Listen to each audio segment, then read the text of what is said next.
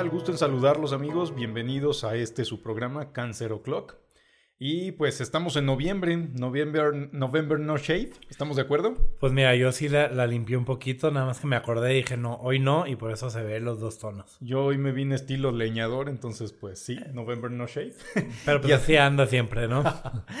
y además, pues como bien saben ustedes, pues es el mes en el que celebramos a los hombres. Estamos contentos por ello. Aunque nunca nos dan regalos. No, no, pero por eso nos celebramos. Sí, sí, solitos. solitos. Bueno, no, amigos, no es queja, pero creo que es una buena oportunidad para concientizar sobre cánceres que afectan a los hombres. Creo que es un buen momento. ¿Estás de Yo acuerdo? también, ¿no? Creo, estoy de acuerdo contigo. Creo que vale la pena empezar a platicar sobre el cáncer en hombres más frecuente a nivel mundial, que es el cáncer de próstata. Y tal vez en próximos episodios hablar un poquito del cáncer de testículo, que es muy importante en pacientes jóvenes como yo, no tanto como tú. Bueno, ya tampoco tan joven, ¿eh? ya me preocuparía. me falta, me falta. bueno, Pero sí. Sí, y digo, bien, bien lo dices, cáncer de testículo, pocas veces hablado muy, mucho menos frecuente, pero muy importante porque pues, puede ser muy curable, ¿no? Entonces Totalmente. es importante que lo conozcamos, lo demos a conocer. Pero bueno, hoy concentrémonos en cáncer de próstata. ¿Qué, qué, qué debemos saber de esto, George, de entrada? Ok. Este, digo, hoy no tenemos un modelo para decirles dónde está la próstata, pero la próstata es un órgano que tenemos todos los hombres. Se encuentra, si lo queremos imaginar, debajo de la vejiga ¿no? Y nos ayuda a los hombres a producir ciertos elementos del semen, ¿no? Y, y, evitar ahí infecciones, etc. Entonces, esto, al estar ahí, todos la tenemos. Sí. ¿No? Nacemos con ella y nos morimos con ella. Es una glándula que se encuentra justamente como describes, debajo de la, de la vejiga. Yo añadiría que está como abrazando a la uretra, creo que eso es importante. Okay. Abrazando a la uretra, que ustedes dirán, ¿y qué rayos es una uretra? Pues de la manguera que va de la vejiga al exterior. Exterior ¿no? Para no, conducir totalmente. la orina. Y eso es importante porque si la uretra se ve afectada, pues podemos tener síntomas como ah, no puedo orinar, tengo que pujar al orinar o... No, pues, sí, le, le, decimos nosotros síntomas obstructivos, ¿no? Síntomas obstructivos. Como bien dices, no sale, ¿no? Y, y, eso puede ser tanto por un cáncer como por una infección, una prostatitis. O un, próstata crecida, ¿no? O próstata crecida. Llamada hipertrofia prostática benigna. Totalmente. Sí, punto importante. La otra relación anatómica importante que debemos considerar es que se encuentra por delante del recto. Entonces, por eso es que se encuentra al alcance del dedo, dirían los urólogos. Qué bueno que no eres urólogo porque me darías miedo. Qué bueno que no soy urólogo. No, creo que no lo logro, ah, amigo. Pero no, tengo nomás hay que tener cuidado. No fue nada en contra de los urólogos. este, es solamente el humor de aquí. Este, pero sí, está justo enfrente del recto. Puede ser palpable y, y vamos a llegar a eso.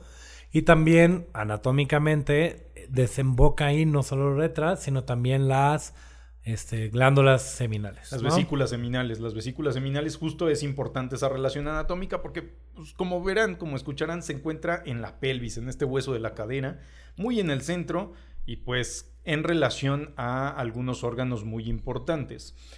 Ahora bien, digo, bien lo, ya lo mencionabas, es el cáncer más frecuente en los hombres a nivel mundial. Sin embargo, no es tanta la mortalidad que expresa a nivel mundial, ¿estamos de acuerdo? ¿Qué explica? No, no, no. Este, la verdad es que podría ser. Hay estudios que te dicen que uno de cada dos o tres hombres podrán llegar a tener cáncer de próstata. Sin y, que se enteren. ¿no? Sin que se enteren. Y eso es a lo que iba. O sea, Justo. pues ese estudio está hecho en autopsias. Hombres que se murieron por mordeduras de perros, atropellados, infartos, embolias, lo que sea. La tóxica. También. Perdón. Por alguna otra causa. Por alguna otra causa que desconocemos. Y se estudia la próstata y se ve que hay lesiones de cáncer en la próstata. Y esto es importante mencionarlo porque no todos los diagnósticos de cáncer de próstata deberán de tratarse de una manera agresiva. Exacto. ¿No? ¿Por qué? Porque pueden ser que nunca le vaya a dar un, un problema o puede ser que sí. Justo así. Okay. Y entonces, este, pues es bastante común, ¿no? Es igual o, o, más común que el cáncer de mama en mujeres, ¿no? Sin embargo, no tiene la misma implicación. Sí. Y de eso es importante saber que la mortalidad por cáncer de próstata, si mama es el más frecuente en mujeres, Y el número uno ya de mortalidad a partir del 2021, según la OMS, próstata está que en lugar 6, 7, 8. Sí, Ah, es de no- los no me menos mortales. bien. Digo, se mantiene por el gran número de pacientes, pero Claro. no porque sea especialmente letal. Es un, es un tumor que afortunadamente, en la mayoría de los casos, si se detecta a tiempo, podemos tratar de muy buena manera y con buenos resultados. Incluso encontrándolo avanzado, también podemos tratarlo de buena manera. O sea, hay, hay muy buenas opciones de manejo actualmente. Oye, ¿y tú qué factores de riesgo consideras importantes mencionarles a, a nuestra audiencia para que se cuiden, ¿no? O sea, como para tratar de evitar. El primero, ser hombre. ya lo dijimos. Como Híjole, pero bueno, no es que digas ahora soy mujer y, Y ya, ya no, pasa nada, ¿no? ¿no? claro, biológicamente, si hablamos de genes, pues bueno, tener próstata es el principal factor de riesgo para padecer cáncer de próstata, obviamente. Pero bueno, y se han, se han hablado de un montón de factores de riesgo que pueden influir en el riesgo de cáncer de próstata, entre ellos, pues factores relacionados a las hormonas masculinas como, eh, digo, mayor cantidad de andrógenos en nuestro cuerpo. Eh, Al decir andrógenos te refieres a la testosterona. Testosterona específicamente, qué bueno que lo apuntaste, testosterona. Eh, se ha visto que algunos pacientes con mayor cantidad de testosterona pueden desarrollar más fácilmente cáncer de próstata, pero es una relación pues epidemiológica, ¿no? Es difícil de estarse midiendo testosterona y decir que con eso vas a tener cáncer de próstata, ¿no? Eh, de los factores que podemos modificar, eh, yo creo que se encuentra sobre todo la dieta. Una dieta rica en grasas saturadas se ha relacionado con mayor riesgo de cáncer de próstata. Entonces, pues tener una buena nutrición es importante, ya lo hemos hablado en, episodios previos. Y la otra, pues el sedentarismo, ¿no? Tener, ser más sedentario también favorece muchísimas neoplasias. Yo agregaría tal vez no tanto factores de riesgo modificables, decimos hombres, sino pero también los heredofamiliares. Heredo familiar. ¿No? Si tú tienes un familiar de primer grado, que decir hermano, tío, es, perdón, hermano, papá de primer grado, es mayor riesgo que tú desarrolles cáncer de próstata. Y también si estos familiares tuvieron cáncer de próstata en edades tempranas, nos da más riesgo. Por otro lado, no solo familiares con cáncer de próstata, sino algún familiar con algún, o sea, familias, ¿no? Donde se asocian tumores como cáncer de mama, de ovario, de próstata, de colon, o sea, algún, algún tema ahí que digas, es que todos en mi familia tienen un cáncer, pues tal vez, ahí hay algo. Sí, claro. Algún síndrome de predisposición a cáncer, ¿no? Que como tal, en próstata es más difícil, ¿no? Seamos honestos, usual, sí. no es lo más usual. Este, y por otro lado, el tener una ascendencia africana, ¿no? Los, o sea, los afroamericanos, afromexicanos, tienen más riesgo de tener cáncer de próstata y enfermedades más agresivas a edades más tempranas. Sí, desde luego. Y la otra es la edad, no modificable, ¿verdad? O sea, entre Totalmente. mayor avances en la edad, pues también mayor riesgo de tener cáncer de próstata. Entonces, pues nuestro foco debe centrarse, creo yo, como bien mencionas, antecedentes familiares de cáncer de próstata o alguna neoplasia relacionada y pues a mayor edad. Y personas que tienen familiares que debutaron con cáncer de próstata a temprana edad, y temprana edad aquí hablamos de menos de 60, Sí, claro. ahí ya es un foco de alerta, cuidado, mejor revísate, no vaya a ser que haya por ahí algo, ¿no? Sin embargo, recordemos que en una de esas, no sé, me gusta decir que hay que ver al paciente en conjunto y las comorbilidades son importantes. luego. ¿va? Y entonces vemos esto. Y, y me gusta decirlo porque creo que nos vamos a reír un ratito con este comentario. Y ya sabes por dónde va y me va a tocar lanzarte el balón. ¿Hay algún o algunos este, factores protectores contra el cáncer de próstata? a ver si... Sí, recientemente se ha visto que el número de eyaculaciones al mes es uno de los factores protectores para cáncer de próstata. Vamos, amigo, lo que no se usa se atrofia o se pudre, ¿no? Entonces, pues de alguna manera sí. Ya sabía que ibas a empezar con eso y me vas a poner en entredicho. No, lo siento, Pero pero, pero, es es, una realidad. es cierto. Sin embargo, pues, o sea, a ver, el estudio dice que tienen que ser más de 20 al mes, Ujú. ¿No? Digo, no, no todos somos adolescentes. Es todo lo que voy a decir. que bueno, en la adolescencia no he visto muchos cánceres de próstata. ¿eh? Exacto, igual es por eso. Yo creo que es por eso. no, ya. Pero bueno, es una buena recomendación, digo, ¿no? Es, no, digo, de las cosas que no dan cáncer. Tómenlo como quieran. Okay. Pero bueno, es una buena recomendación, justo así, este, 20 al mes. No fumar. No fumar es una excelente recomendación, no, alcohol. Y pues evidentemente si se tienen este, infecciones, eh, prostatitis, pues atenderlas de la manera adecuada porque la inflamación crónica puede ser un riesgo, ¿no? Y suponiendo este, que yo no tengo ninguno de los síntomas que tú dijiste obstructivos, molestias a orinar, que me levante en la noche, tener que pujar, que me quede con ganas, ¿hay alguna forma de detectar oportunamente el cáncer de próstata? Sí que la hay y justo la mayoría de los casos actualmente y afortunadamente se detectan por escrutinio, es decir, porque se revisa el paciente aunque no tenga síntomas para ver si no hay algún problema. En realidad creo que son la minoría de los pacientes que vemos en el consultorio con algún síntoma obstructivo, porque además han de saber que de las regiones de la próstata, la que frecuentemente se ve afectada por cáncer de próstata es la zona periférica, la zona más externa, no la que está pegada a la uretra.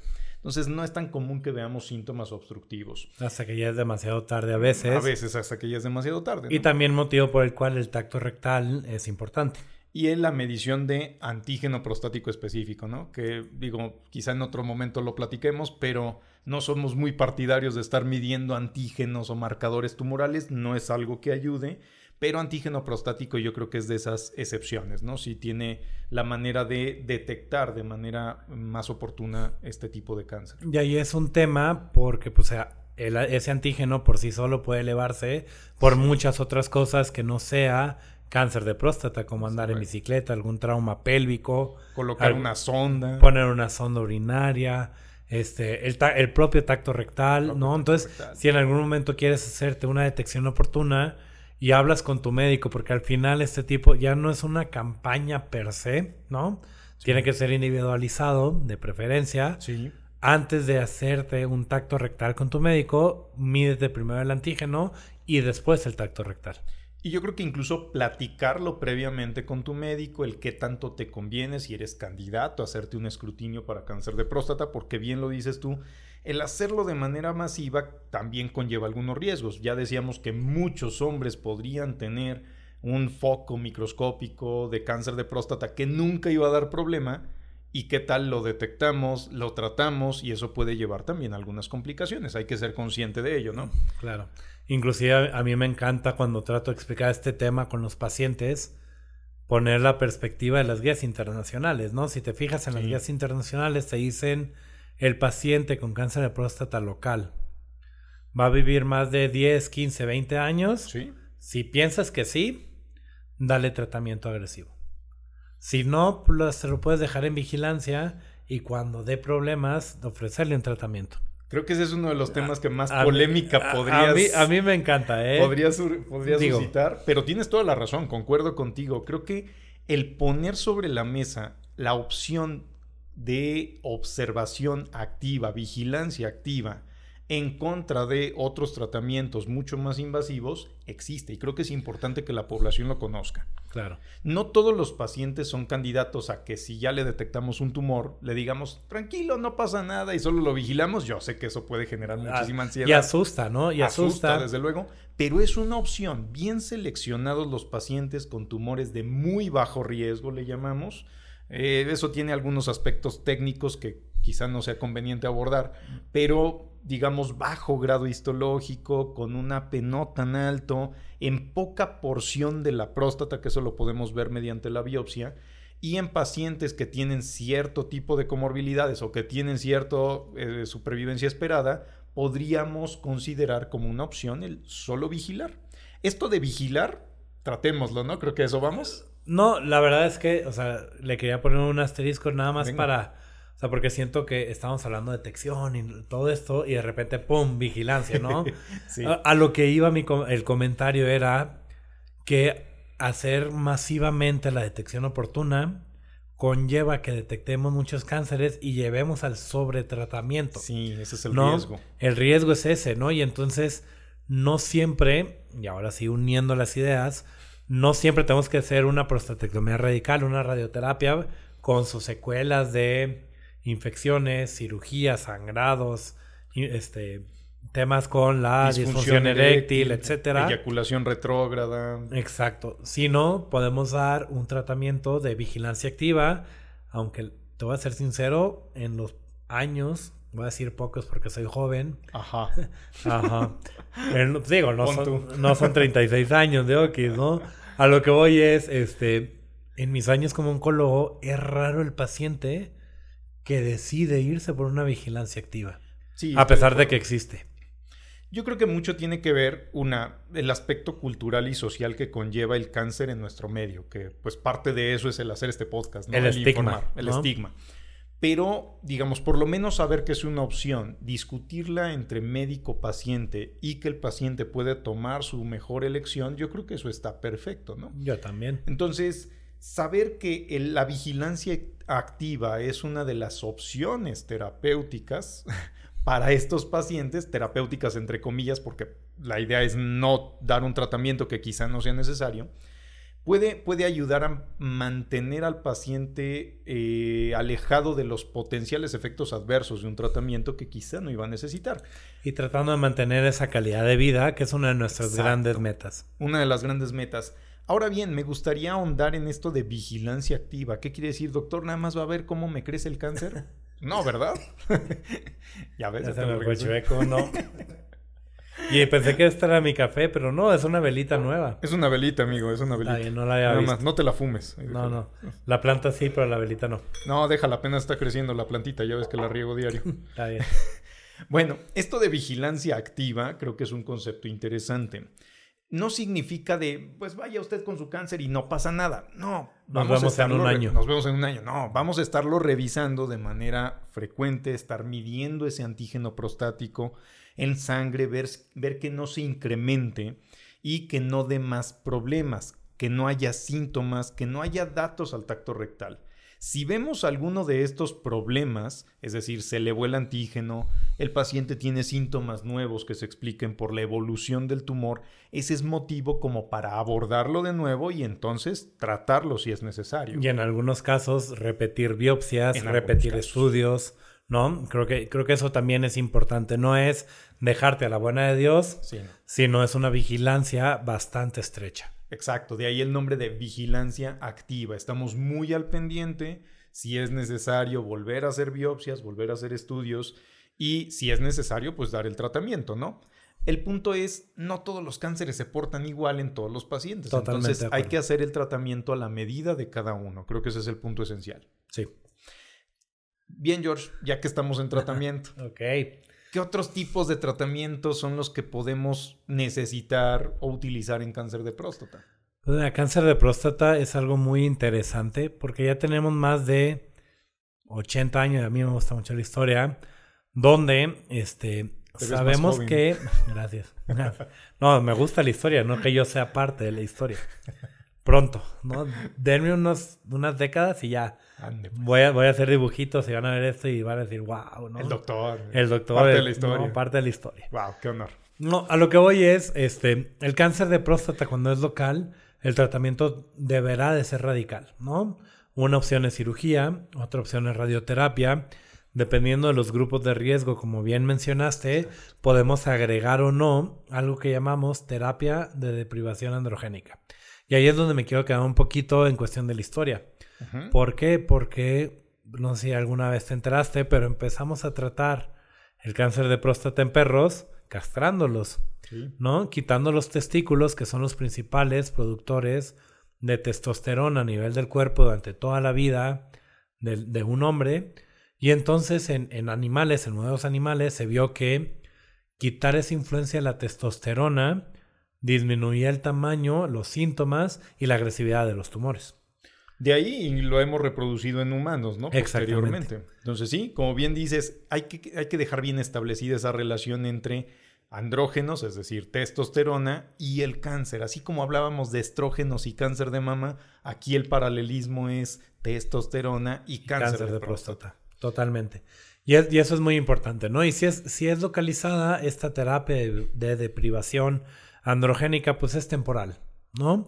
Sí. Dependiendo del caso, pueden ser por algunos meses, por algunos años, pero generalmente es temporal. Oye, pero ¿cómo reviertes una cirugía de testículo en un paciente? Fíjate que cuando no, se, no- se revierte, sin embargo, hay dos formas de castrar. ¿vale? Exacto. Una de ellas es mediante cirugía, ¿no? Retirar quirúrgicamente los testículos. Irreversible. Irreversible, este, hasta en algunos casos preferible. En algunos casos seleccionados. sí. este, más barata, o sea, Tiene sus ventajas. Tiene sus ventajas. Pero se puede, oye, vas a repetir todo lo que digo. Tiene No sé, sus ventajas. Voy a repetir todo lo que dice. Te Uy, pasas. ¿no? No, bueno, pues, es que Qué sensible vienes hoy. Uy, ha sido un día largo. Pero a lo que voy es, este, puede ser quirúrgica o farmacológicamente. Sabemos que hay un eje que inicia en el cerebro, hipófisis, gónadas, en la cual si yo con medicamentos, con algunos implantes, ¿no? Que se puede poner al mes, cada tres, cada seis meses, dependiendo del, del implante. Cada vez tenemos pues, el tomado, ¿no? Que próximamente va a salir al mercado, que puede ser una pastilla al día. Este, puedo yo bloquear la producción de testosterona a nivel testicular. Es decir, en lugar de operar los testículos, podemos con medicamentos lograr el mismo efecto, ¿no? Y al momento de quitar el medicamento, pues recuperar ese eje. Ese eje. Y digamos, el efecto sobre el tumor es equivalente, ¿no? O sea, Sí, es en, en cuestión de supervivencia, calidad de vida, efectos adversos, es igual. Quizá la diferencia sea pues, el costo, que sí puede salir más caro a largo plazo que la orquiectomía, es decir, la cirugía. Pero pues este puede ser reversible, salvo esos factores, pero el resultado oncológico es el mismo. Bien. No, no, espérame, eso- no, no, no, no. cuéntanos, cuéntanos. No, no, no, te iba a decir, me toca la jiribilla. Venga. Si estamos hablando de cáncer de próstata local, si yo me operé y me regresa el cáncer a nivel local, ¿qué puedo hacer? Si ya te operaste de la próstata, apuntemos ahí, ¿sí? Sí. Ok, si el tratamiento inicial fue cirugía para esa próstata y luego regresó el tumor localmente, es decir, en la misma zona donde estaba la próstata y no hay en otro sitio, pues la opción puede ser otro tratamiento local, que es radioterapia, muchas veces acompañado de bloqueo eh, hormonal, esto que mencionábamos de castración ya sea farmacológica o quirúrgica. O sea, en estas lides, mejor farmacológica. Lo, lo, lo digo porque, pues no sé si sepas, pero tenemos en conjunto, por si no te has dado cuenta, nada, cierto. No, tenemos un protocolo de investigación justo, Justo para este tipo de pacientes, ¿no? ¿Sí? Que, que tuvieron un cáncer de próstatas, les hicieron una prostatectomía radical y a lo largo de los meses o años tuvieron algo que se llama recurrencia bioquímica y podemos darle un tratamiento con radioterapia y bloqueo hormonal. Justo así es un área de la medicina, de la oncología específicamente, pues aún en desarrollo. Todavía no tenemos todas las respuestas, ¿no? Como bien apuntas. Me gustaría ir del otro lado y es, de, hablabas de grupos de riesgo. Creo que esto es importante desarrollarlo. Esto de grupos de riesgo implica que dependiendo el grado del tumor, es decir, cómo se ve al microscopio, cómo lo ve el patólogo al microscopio, la cantidad de antígeno prostático, la extensión del tumor, qué tan grande cerca o, perdón, qué tan grande y si acaso fuera de la próstata se encuentra, todos esos factores los podemos tener en cuenta para estimar más o menos el riesgo de que ese tumor pueda regresar si se opera o quede residual. Entonces a veces podemos utilizar para algunos grupos de riesgo preferentemente cirugía y para otros grupos de riesgo preferentemente radioterapia más menos bloqueo hormonal. Exacto. Y los resultados pueden ser muy parecidos, equiparables. A pesar de que no tenemos un estudio que compare uno contra el otro, los resultados históricos son muy similares. Y son ¿Estás de buenos. Y son buenos. Y son buenos. Estoy totalmente de acuerdo. Y no solo los grupos de riesgo pudieran orientarme al tratamiento inicial, sino también me orientan a qué tipo de estudios le voy a pedir. Exacto. Si estudio para ver huesos con un gamagrama, o una tomografía y una placa, o nada más un ultrasonido si acaso. O incluso algo mucho más avanzado, O como un PET, un PET PSMA, ¿no? Exacto. que es de lo más nuevo que tenemos, estudios de imagen molecular mucho más avanzados, imagen metabólica, que nos permiten delimitar mejor y que prometen cambiar el cómo estadiamos el cáncer de próstata. Ok. Este, pero bueno, la idea es tenemos varias opciones. No solo es tengo cáncer, me tengo que operar, o tengo cáncer, voy a quimio, ¿no? O sea, hay opciones de vigilancia activa si estamos muy localizados, de radioterapia o de cirugía, dependiendo la extensión y también, las, desde luego, las expectativas del paciente, ¿no? Habrá pacientes que digan, yo no quiero radioterapia, ok, pues vamos a cirugía. O yo no quiero cirugía, pues ok, podemos ir a radioterapia. Claro, estoy totalmente de acuerdo contigo. ¿Crees que nos podamos echar un Cliff Notes en los próximos dos minutos Yo creo que sí. de metastásico? ¿no? Metastásico. Yo creo Ah. que ahí el punto importante es saber que aunque haya metástasis, puede ser tratable, ¿no? Creo que ese es el punto importante. Totalmente. Y que hay varios, este, que en este caso, este, vamos a dividir a los pacientes como tal en sensibles a la castración que hablamos. Es O- decir, que responde con maniobras hormonales, ¿no? que nunca le hemos dado, ¿no? O sea, o algo por el estilo, y resistentes a la castración, que quiere decir aquellos pacientes que ya se les di- dio un manejo hormonal y creció la enfermedad, ¿no? Sí. Y dentro de esto tenemos este, varios grupos de medicamentos, nada más una pequeña embarrada.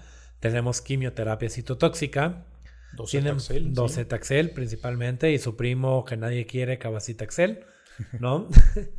Pero este, tenemos nuevos antiandrógenos, tenemos antiandrógenos que no solo bloquean la producción de testosterona a nivel de testículos, sino también en otro de los órganos que produce testosterona, que es la glándula suprarrenal, y ya se me está yendo el aire, ¿no? Eso La gordito y bonito. física, ¿eh? Sí, imagínate. Este, tenemos medicamentos este, de medicina nuclear, Sí. tenemos inmunoterapia, tenemos vacunas, tenemos combinaciones, ¿no? Se me, se me olvida uno. Tenemos fármacos que van dirigidos a moléculas alteradas en algunos de estos casos, como BRCA, estos tumores que van ligados a eh, la herencia por alguna mutación en específico, a veces pueden ser susceptibles de tratamiento dirigido. En combinación con quimio o viceversa, ¿no? Y, y es muy interesante todos los protocolos de investigación que se están llevando a cabo. Yo creo que un punto muy relevante ahora sí a tratar es previamente el tratamiento de inicio de cualquier paciente con eh, cáncer de próstata metastásico era el bloqueo hor- hormonal y sigue siendo. Es- Aquí solo una distinción, la mayoría de los pacientes deberían ser tratados si tienen cáncer de próstata metastásico, no solo con el bloqueo hormonal, muy probablemente se pueda acceder a una combinación con alguno de estos fármacos nuevos o incluso con quimioterapia y eso mejora las expectativas a largo plazo. Impresionantemente, ¿no? O sea, creo que hay, hay- ya hay varios estudios, varias moléculas que han demostrado supervivencias de más de 4 o 5 años, ¿no? Exacto. Por de ahí el, el tema de puede ser un cáncer de próstata no tan agresivo, sin embargo, si es avanzado, la opción de vigilar no, es- no la es, una mejor, opción. No es la mejor, desde luego. Necesita tratamiento, pero yo ahí sí insistiría en no solo es el bloqueo hormonal, que al 90% de los pacientes les va a funcionar, eso es cierto. Por un tiempo. La diferencia es por cuánto tiempo. Si solo damos bloqueo hormonal, quizá esa, ese beneficio sea de algunos meses, un par de años. 18 meses 18 en meses. promedio, perdón. Pero si agregamos una estrategia nueva, llámese quimioterapia, llámese aviraterona, apalutamida, llámese este, enzalutamida, todos los midas. todos No se convierte en oro, pero los midas, ¿no? Esto se puede duplicar o incluso más del doble de supervivencia como media. Es decir, las cosas pueden mejorar mucho y durante más tiempo. Entonces, creo que es el punto más remarcable de esta atención. No porque haya metástasis significa que ya no hay nada que hacer, para nada. Podemos lograr muchos buenos resultados si se trata de la manera adecuada desde el principio. Totalmente de acuerdo. Y ya, digo, quedamos que iban a hacer dos minutos. Creo que estuvimos muy bien. Creo en ese sentido, Estrellita. Estrellita, me gustaría, aprovechando que es noviembre, que nos des uno, dos o hasta tres, si así quieres, de mensajes finales para este episodio. Eh, yo creo que enfatizar que el cáncer de próstata, eh, una opción es hacer escrutinio recomendable, sobre todo si tienes factores de riesgo, yo creo que es mucho más recomendable. Eh, es algo que hay que discutir, pacien- cada paciente con su médico, ese es mi primer punto. Dos, las opciones de tratamiento son variadas. Desde la vigilancia activa hasta la combinación de fármacos que veíamos en etapa metastásica, pasando de manera intermedia por cirugía, por radioterapia con bloqueo hormonal. Eh, y decir que afortunadamente este tipo de cáncer pues es muy, muy tratable y manejable incluso a largo plazo. Totalmente de acuerdo. Este, ¿me quieres preguntar algo tú? Ah, pregúntame algo. Ya te los gané. Gracias. No, pues dijiste todo, ¿no? Resumiste estos 23 minutos 24 en 3 30 segundos. Yo creo que vale la pena mencionar y hacer mucho énfasis en el hecho de que es uno de los cánceres más frecuentes de los hombres. Sí. Que no todos van a meritar un tratamiento citotóxico o un tratamiento hormonal o una cirugía o algo. Entonces, también tenemos que considerar si vamos a hacer el escrutinio mentalmente si sale elevado, ¿qué voy a hacer? ¿Qué voy a hacer? Porque pues hacer la biopsia pues tiene sus, o sea, sus complicaciones, ¿no? Infecciones, etcétera. Por otro lado, también recalcar, como bien dices, hay muchos tratamientos. No solo los que ya conocemos, sino los que vienen. cada vez vemos más inhibidores de, de, PARP, cada vez vemos más PI3K o alguna otra molécula que tenga o, que buscamos que tenga un, efecto beneficioso para el paciente. Aún mejor de lo que ya tenemos. Aún mejor de lo que ya tenemos. A mí normalmente el PT, ¿no? Así es. Acérquense a su médico. Creo que es una de esas conversaciones que después de los 45, 50 años, dependiendo de, tu familia, de tu historia, debes de tener con tu médico de confianza para saber si vale la pena empezar a hacerte un antígeno cada año, cada dos años, hacerte un tacto rectal o algún otro estudio que consideren necesario para detectar oportunamente el cáncer de próstata. Siempre y cuando sepas qué hacer después. Justo así. ¿Vale? Comunicación. Comunicación. Nos dio mucho gusto que nos acompañaras en este, en este episodio de Cancer O'Clock. Si eres hombre, en este mes te mandamos felicitar. Si no lo eres también, te queremos, ¿no? Este, si les gusta, otra vez, denos like, campanita, suscríbanse compártanos, este, si no les gusta, por favor también. Este, y aquí estamos. Les, queremos decir, no sé si, si, si ya les decimos la sorpresa. No, mejor después. No, de una vez. De una vez, de una vez, de una vez, rápido. Este, muy próximamente va, va, a aparecer la fecha. Vamos a tener un live. Por favor, escríbanos en nuestras redes que aparecen en pantalla con cualquiera de sus dudas. Si no las escriben antes, pues las resolveremos en ese momento. Si se conectan en el live, con mucho gusto estaremos respondiendo preguntas para terminar este año, ya en diciembre, de, una manera de la mejor disposición. Más interactiva. Estamos con ustedes, como siempre. Pues sí, un gusto estar con ustedes y nos vemos pronto. Hasta luego.